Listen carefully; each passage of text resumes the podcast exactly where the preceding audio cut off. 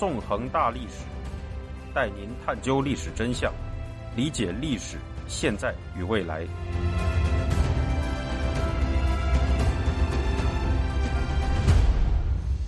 大家好，欢迎大家收听《纵横大历史》，我是主持人孙成。今天我们将进行香港历史系列节目的第十五讲《十字路口中》，带您继续回顾香港的过去。在上一讲中，我们讲述了中共窃夺香港主权的历史及中英联合声明的形成过程。一九七二年，新加入联合国的中共政权。利用联合国大会的疏忽，将香港和澳门从联合国的殖民地名单中移除。在这之后，在邓小平的“战狼外交”和英国的妥协退让下，香港代表被禁止出席决定香港前途的谈判活动。英中两个大国则在一九八四年签署了中英联合声明，表示英国会在一九九七年七月一日。将香港交给中国，就这样，在香港代表全程缺席的情况下，香港的命运被人决定了。面临着即将被中国极权主义政府统治的前景，香港人只得为了自身命运而奋起反抗，并由此引发了一九八九年香港市民在街头的大规模抗争。这次抗争与同一年北京发生的抗争息息相关。并导致六四屠杀也成为了许多香港人记忆的一部分。那么，为什么香港人在一九八九年的抗争会与当时北京发生的民主运动息息相关呢？六四对于许多香港人来说又意味着什么呢？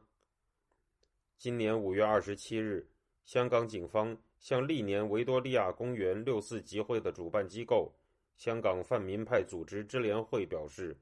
拒绝向六四集会发出不反对通知书。六月三日夜晚，香港警方如临大敌，严密布防，并对自发点燃蜡烛悼念六四的香港民众进行了大镇压，逮捕了多位市民。在镇压行动中，香港警方还曾举起了紫旗，这面旗帜是香港警方专门用于在街头恐吓民众的，上面写有民众的行为。有可能构成港区国安法的罪行，你们可能会被拘捕及刑事检控的字样。事实上，在此前一年，也就是二零二零年的六四前夕，香港警方曾就维园六四集会对支联会发出反对通知书。自一九八九年以来，这是香港警方首次这样做。这清晰地表明，自二零一四年的雨伞革命以来。特别是二零一九年的反送中运动爆发以来，香港警方已经完全暴露了他们作为中共及港共鹰犬的实质。值得注意的是，自一九八九年以来，香港民众便有着常年在港岛铜锣湾的维多利亚公园集会悼念六四屠杀的传统。为什么对于这样一场中国民主运动中的惨剧，香港民众会不断的进行悼念活动呢？事实上，一九八九年和六四对于香港的历史来说也是重要的一页。那时的香港民众曾试图通过声援中国民主运动来争取自己的权利。我们今天这一讲便将对这一段历史进行讲述。如上一讲所述，随着中英联合声明在一九八四年的签署和一九八五年的生效。英国将在一九九七年七月一日将香港交给中国，已成为无法挽回的事实。尽管中方把英国将香港交给中国的行为成为“香港回归”，然而此时的香港主流民意事实上并不支持这个所谓的回归。根据一九八二年三月在香港进行的一项民意调查显示，仅有百分之四的受访者。接受香港由中国直接统治，却有百分之七十的受访者希望香港继续由英国管制。面对这样的事实，香港人当中出现了不同的应对方式。香港本来就是一座自由之城，它的大部分居民都来源于在不同的历史时期为躲避中国专制政府暴政而逃难的人群。一部分香港民众认为，随着中英联合声明的签署，香港沦陷于中国极权主义政府之手已经无法避免，他们所能做的只有流亡。因此，在一九八零年代，香港出现了一波向外流出的移民潮。在一九八二到一九八九年间，总计有十五万港人移居海外，其中一九八七年和一九八八年的外流移民数。分别达到了三万人和四点五万人，其中包括程序员、系统分析师、会计师、审计师、律师、法官、医护人员、工程师等大批专业人士，还有一批社会运动和学生运动人士，则在此时突然抛出了一个名为“民主回归论”的理论。这批社运、学运人士大多崛起于一九七零年代香港的反贪污捉葛博。及历次民众维权活动，对于香港政府迟缓的民主改革，本就有诸多不满。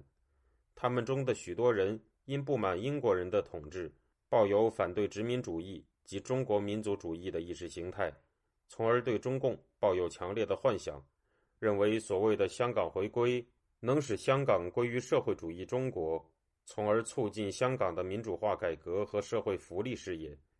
因此。他们提出了于香港主权被移交给中国后，在香港实行民主自治的理论，也就是民主回归论。成立于一九八三年一月的政治团体会点，便是首个公开主张民主回归论的组织。对于这些人士，中共进行了大力的统战。一九八三年，一批民主回归派人士到访北京，受到了中共的欺骗与蛊惑。在回到香港后，他们便开始非常积极地宣扬起民主回归论来，试图影响香港社会的舆论。在中英联合声明签订后，尽管香港社会中弥漫着强烈的不满情绪，但香港民众始终未能进行大规模的反抗。不得不说，与这些民主回归派的舆论工作有关。一九八四年一月，香港大学学生会。致函中国总理赵紫阳，表示在所谓的香港回归后，希望坚持港人民主治港的原则。赵紫阳于同年五月二十二日回信称：“我很赞扬同学们基于自己的责任感，对祖国恢复行使香港主权、维护香港稳定繁荣所表达的真诚意愿。保障人民的民主权利是我国政治生活的根本原则。”将来香港特别行政区实行民主化的政治制度，即你们所说的民主治港，是理所当然的。中共高层的这样一种承诺，使得民主回归派的士气更加旺盛。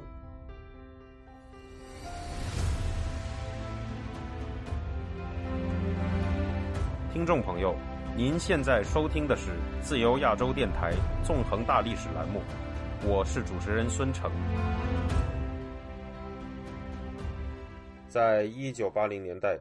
中共对香港的统战工作事实上是无孔不入的。除了统战民主回归派外，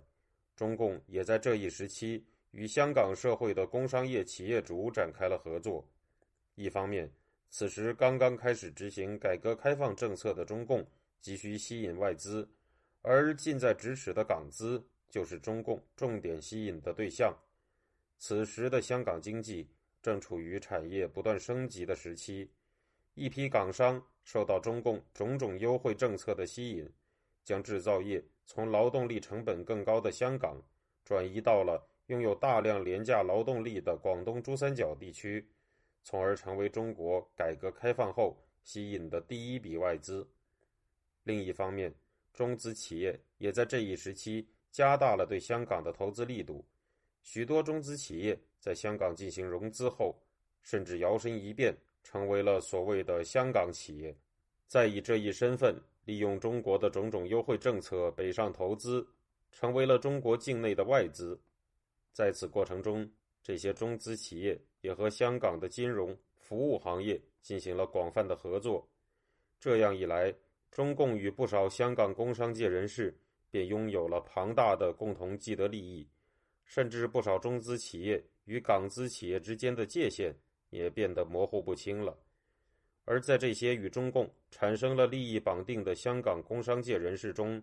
不少人自然就沦为了亲共人士。令人不寒而栗的是，在被中共以经济利益统战的香港工商界人士中，相当数量的人士成为了此后香港本地政治中的建制派；在被中共以意识形态统战的民主回归派中，相当数量的人士此后成为了香港本地政治中的泛民派。从表面上看，建制泛民两派的政治观点是对立的，但是中共无孔不入的渗透与统战，却在二十世纪八十年代同时从这两方面入手，在某种程度上形成了一种左右互搏的局面。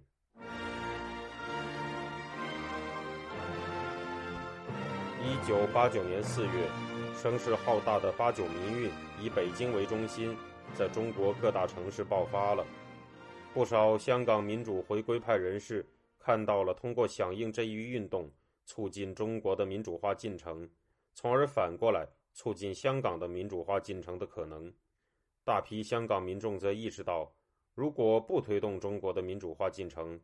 那么当已经无法避免的香港回归到来时，香港的主权将落入恐怖的极权主义中国手中。因此，为了香港人的未来。上百万香港民众走上街头，投入了声援八九民运的抗争中。五月二十日，面对北京汹涌的抗议人潮，中共宣布了戒严令。消息传到香港，五万香港民众于同一天在维多利亚公园集会，并在风雨中前往新华社香港分社示威，抗议中共的戒严令。次日，上百万民众走上街头。以民主派人士司徒华为主席的支联会也在同一天成立。五月二十四日，支联会在维园进行了要求李鹏下台的十万人集会。到了五月二十八日，上街游行声援八九民运的香港民众人数达到了惊人的一百五十万，而当时香港的人口一共是约五百六十万。这样规模的游行。在二零一九年的反送中抗争中，才重新出现于香港街头。然而，北京的情形却急转直下。一九八九年六月三日晚，在邓小平的命令下，中共军队冲入北京城，用坦克和子弹对抗议的市民和学生进行了持续到次日的大规模屠杀，制造了惨绝人寰的六四屠城，将规模浩大的八九民运血腥地镇压了下去。愤怒的香港民众于六月四日在港岛的跑马地进行了二十万人的黑衣素服集会。然而，这样的集会无法改写已然发生的事实：中共在全世界媒体的摄像机面前公然出动坦克屠杀北京市民和学生，清晰地向香港人民传递着这样一个事实：无论是毛泽东还是邓小平掌权，无论是实行毛式社会主义路线。还是改革开放路线，中共的本质都没有任何改变。这个组织一直是一个残杀民众、血腥镇压人民的极权主义犯罪团体。从这一天起，许多香港人觉醒了。所谓的民主回归论，不过是一个梦幻泡影。中共作为一个共产极权主义团体，是不会进行民主改革的。改革开放后的中共，在本质上和毛泽东掌权的中共。没有任何区别，这样一来，一个极其可怕的前景就被摆在了香港人民面前。所谓的香港回归已经进入了倒计时，香港人究竟应该怎么办，才能面对这个必然到来的黑暗结局呢？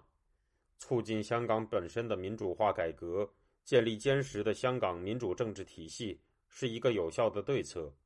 然而，香港政府在民主化改革方面的滞后。却使实行这一对策的时间窗口变得异常狭窄。处在历史十字路口的香港来到了一个至关重要的时刻。那么，究竟为什么香港的民主化改革会如此滞后呢？它背后的原因又是否仅仅是因为英国人不愿意给予香港人民主的权利呢？